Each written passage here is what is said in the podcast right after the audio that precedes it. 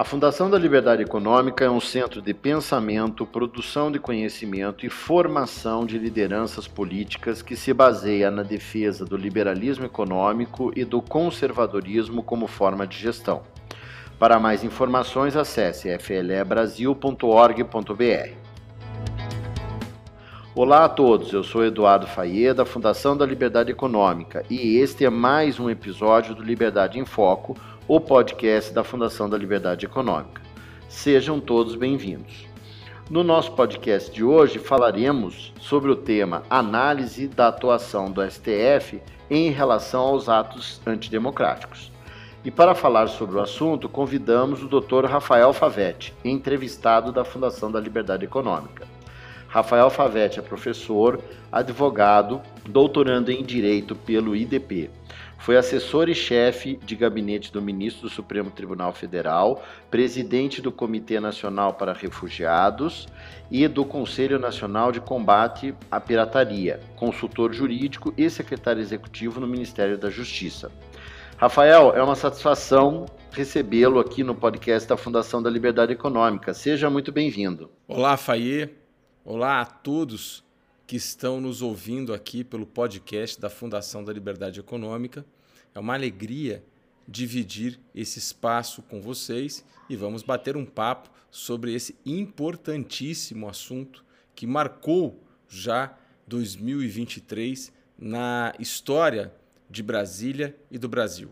Exatamente, Rafael. Essa é uma questão que tem suscitado aí muitas discussões, desdobramentos né, na imprensa e nas instituições de uma forma geral.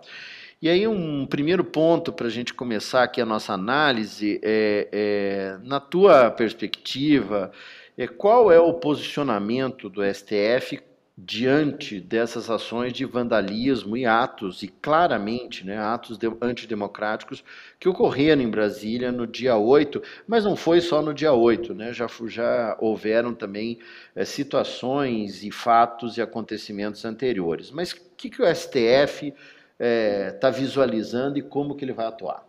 Olha, Faye, o 8 de janeiro foi uma hecatombe política e institucional aqui em Brasília. Foi um evento muito significativo que fez imediatamente três tipos de união contra os atos. Primeiramente, uma união entre os poderes. Os três poderes se uniram veementemente contra os atos. Segunda situação foi uma união intrapoderes. Isso é, as oposições no Congresso Nacional imediatamente também condenaram os atos. Todo o arcabouço do Poder Executivo imediatamente também partiu para a ação. E todos os tribunais de justiça do país, todos os tribunais regionais federais do país toda a justiça do trabalho, toda a justiça eleitoral, enfim, todo o universo judiciário imediatamente deu todo o apoio ao Supremo. E em terceiro lugar, houve uma união federativa. Todos os estados, todos os estados condenaram os atos.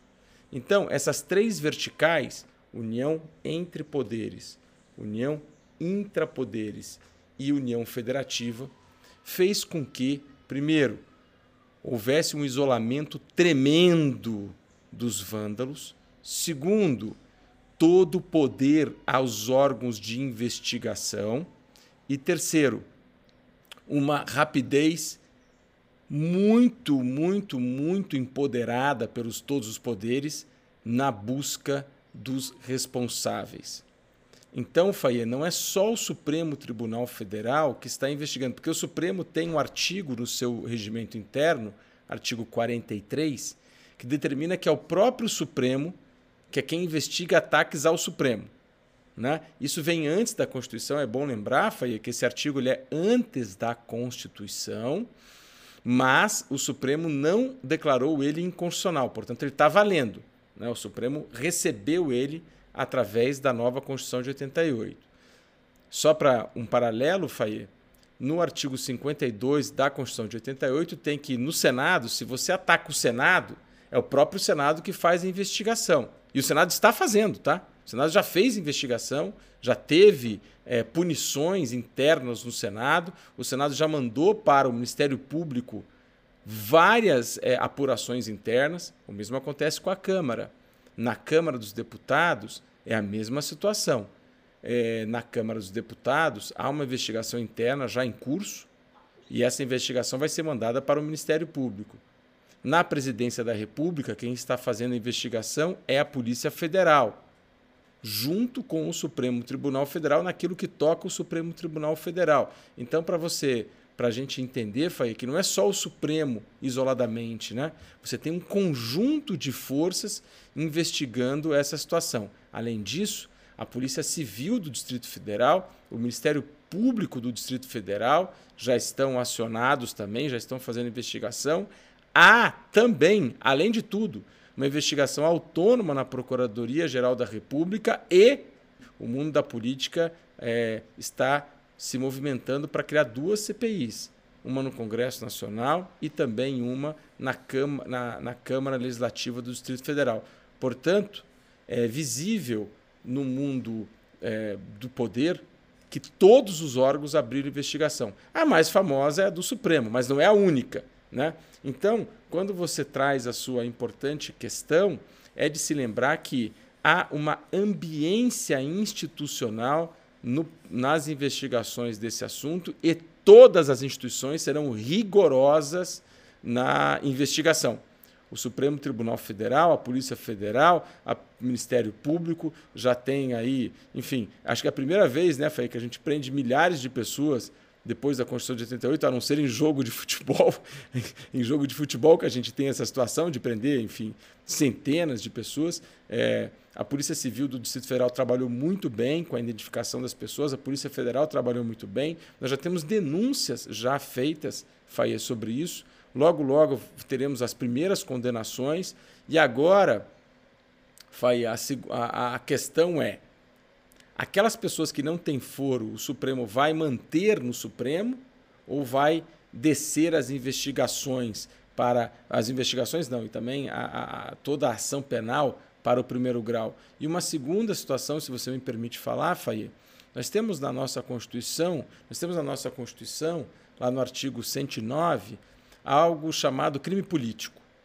Né? O crime político ele estava na Constituição, ele está na Constituição de 88 e ele era basicamente direcionado a quando, é, quando se aplicava a Lei de Segurança Nacional. Eu lembro aqueles que estão nos ouvindo que a Lei de Segurança Nacional foi revogada. Foi revogada justamente pela Lei é, da Defesa do Estado Democrático de Direito. E alguns juristas, eu, por exemplo, defendo que isso deve ser visto como crime político, isso é, deve ser julgado na Justiça Federal de primeiro grau.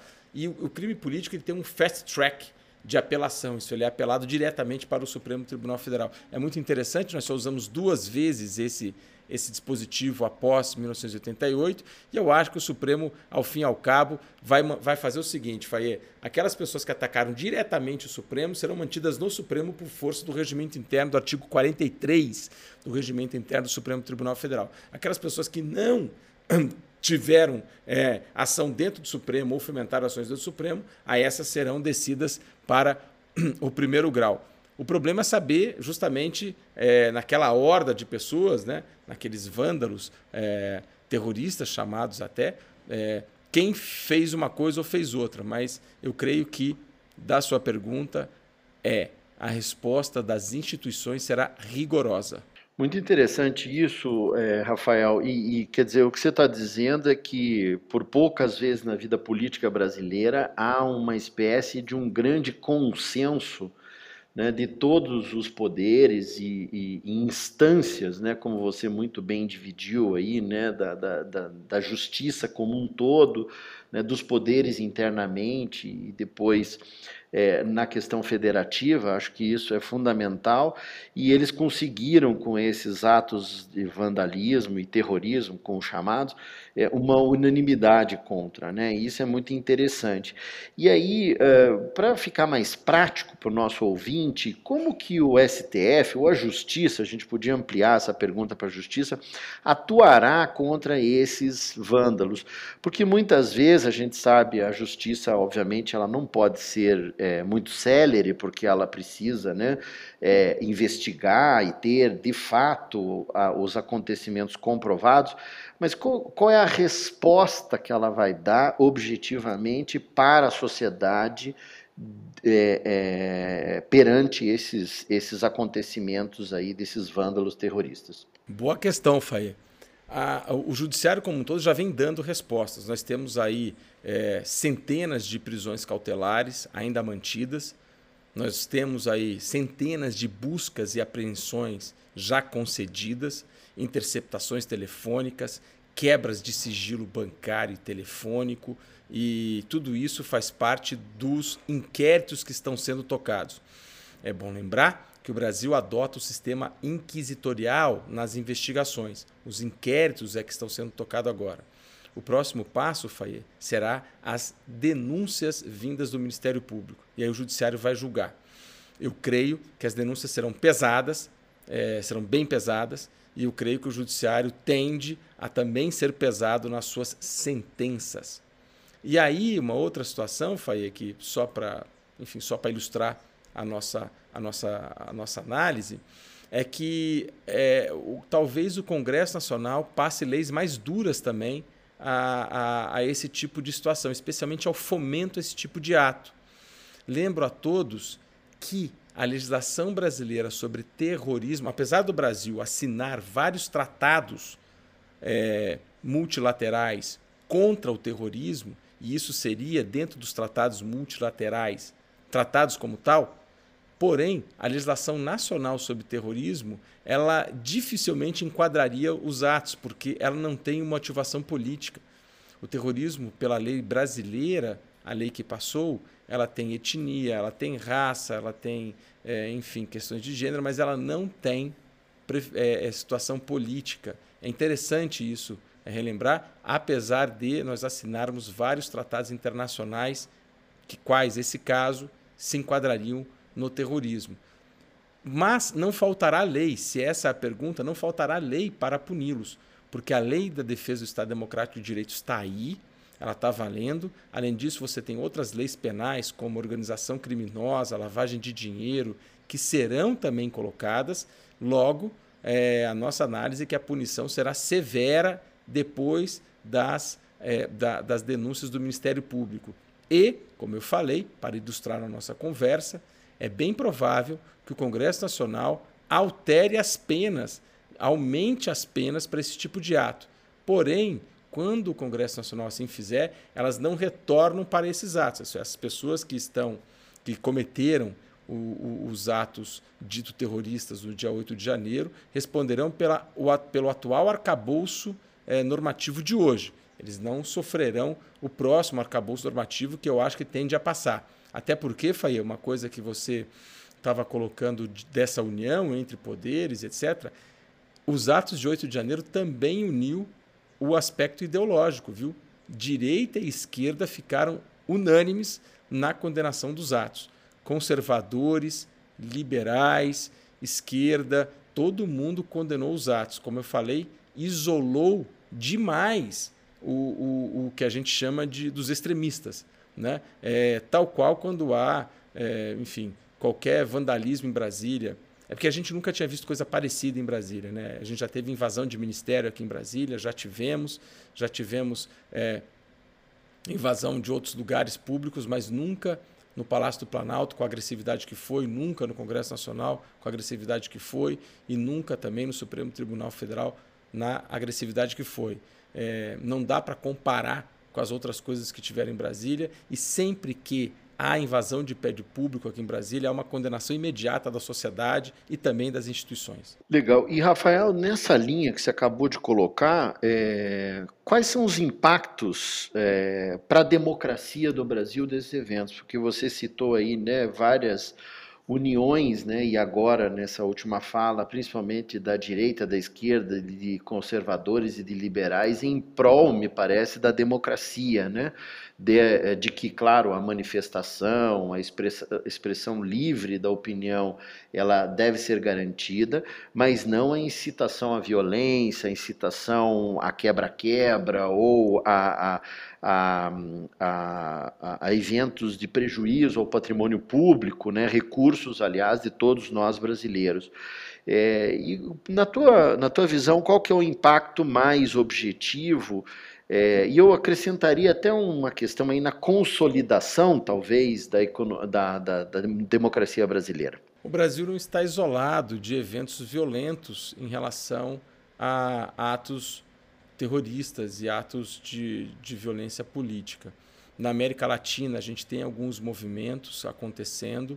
Por exemplo, é, o MAS, que é o Movimento ao Socialismo na Bolívia, está sendo acusado nesse momento de fazer perseguições a seus opositores, porém, nada é, é, é, é outro tipo de parâmetro, né? é outro tipo de situação que está acontecendo. Nós tivemos atos violentos no Peru, nós temos atos violentos acontecendo em vários lugares do mundo em relação a isso, porém, o que nós temos aqui como dia seguinte é uma imensa força das instituições democráticas brasileiras todos os atos, todas as organizações. É, eu posso começar até pelo Exército Brasileiro. Eu posso começar pelo Exército, pela Marinha pela Aeronáutica, imediatamente condenar os atos, imediatamente disseram que não é por aí, e, portanto, há uma diferença do que está acontecendo no Brasil do que está acontecendo na Bolívia, por exemplo, do que está acontecendo em outros lugares. Aqui há uma união estatal e da sociedade contra esses atos, diferentemente na Bolívia, que há um patrocínio do movimento ao socialismo, do partido que está no poder, é, em prol de perseguições a quem é, pensa contrário. Aqui não. Aqui nós estabelecemos que o limite da violência física é inaceitável.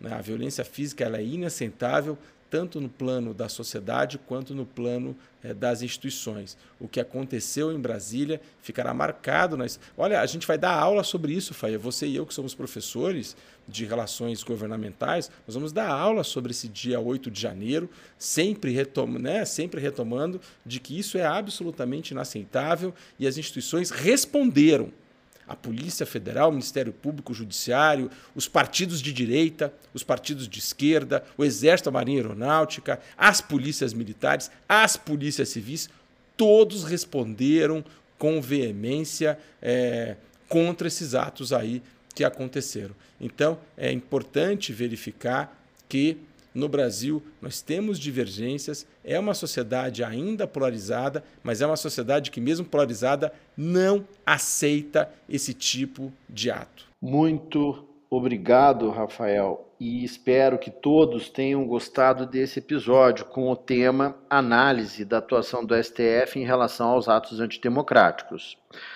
Rafael Favetti, te agradeço enormemente as suas considerações e a sua análise.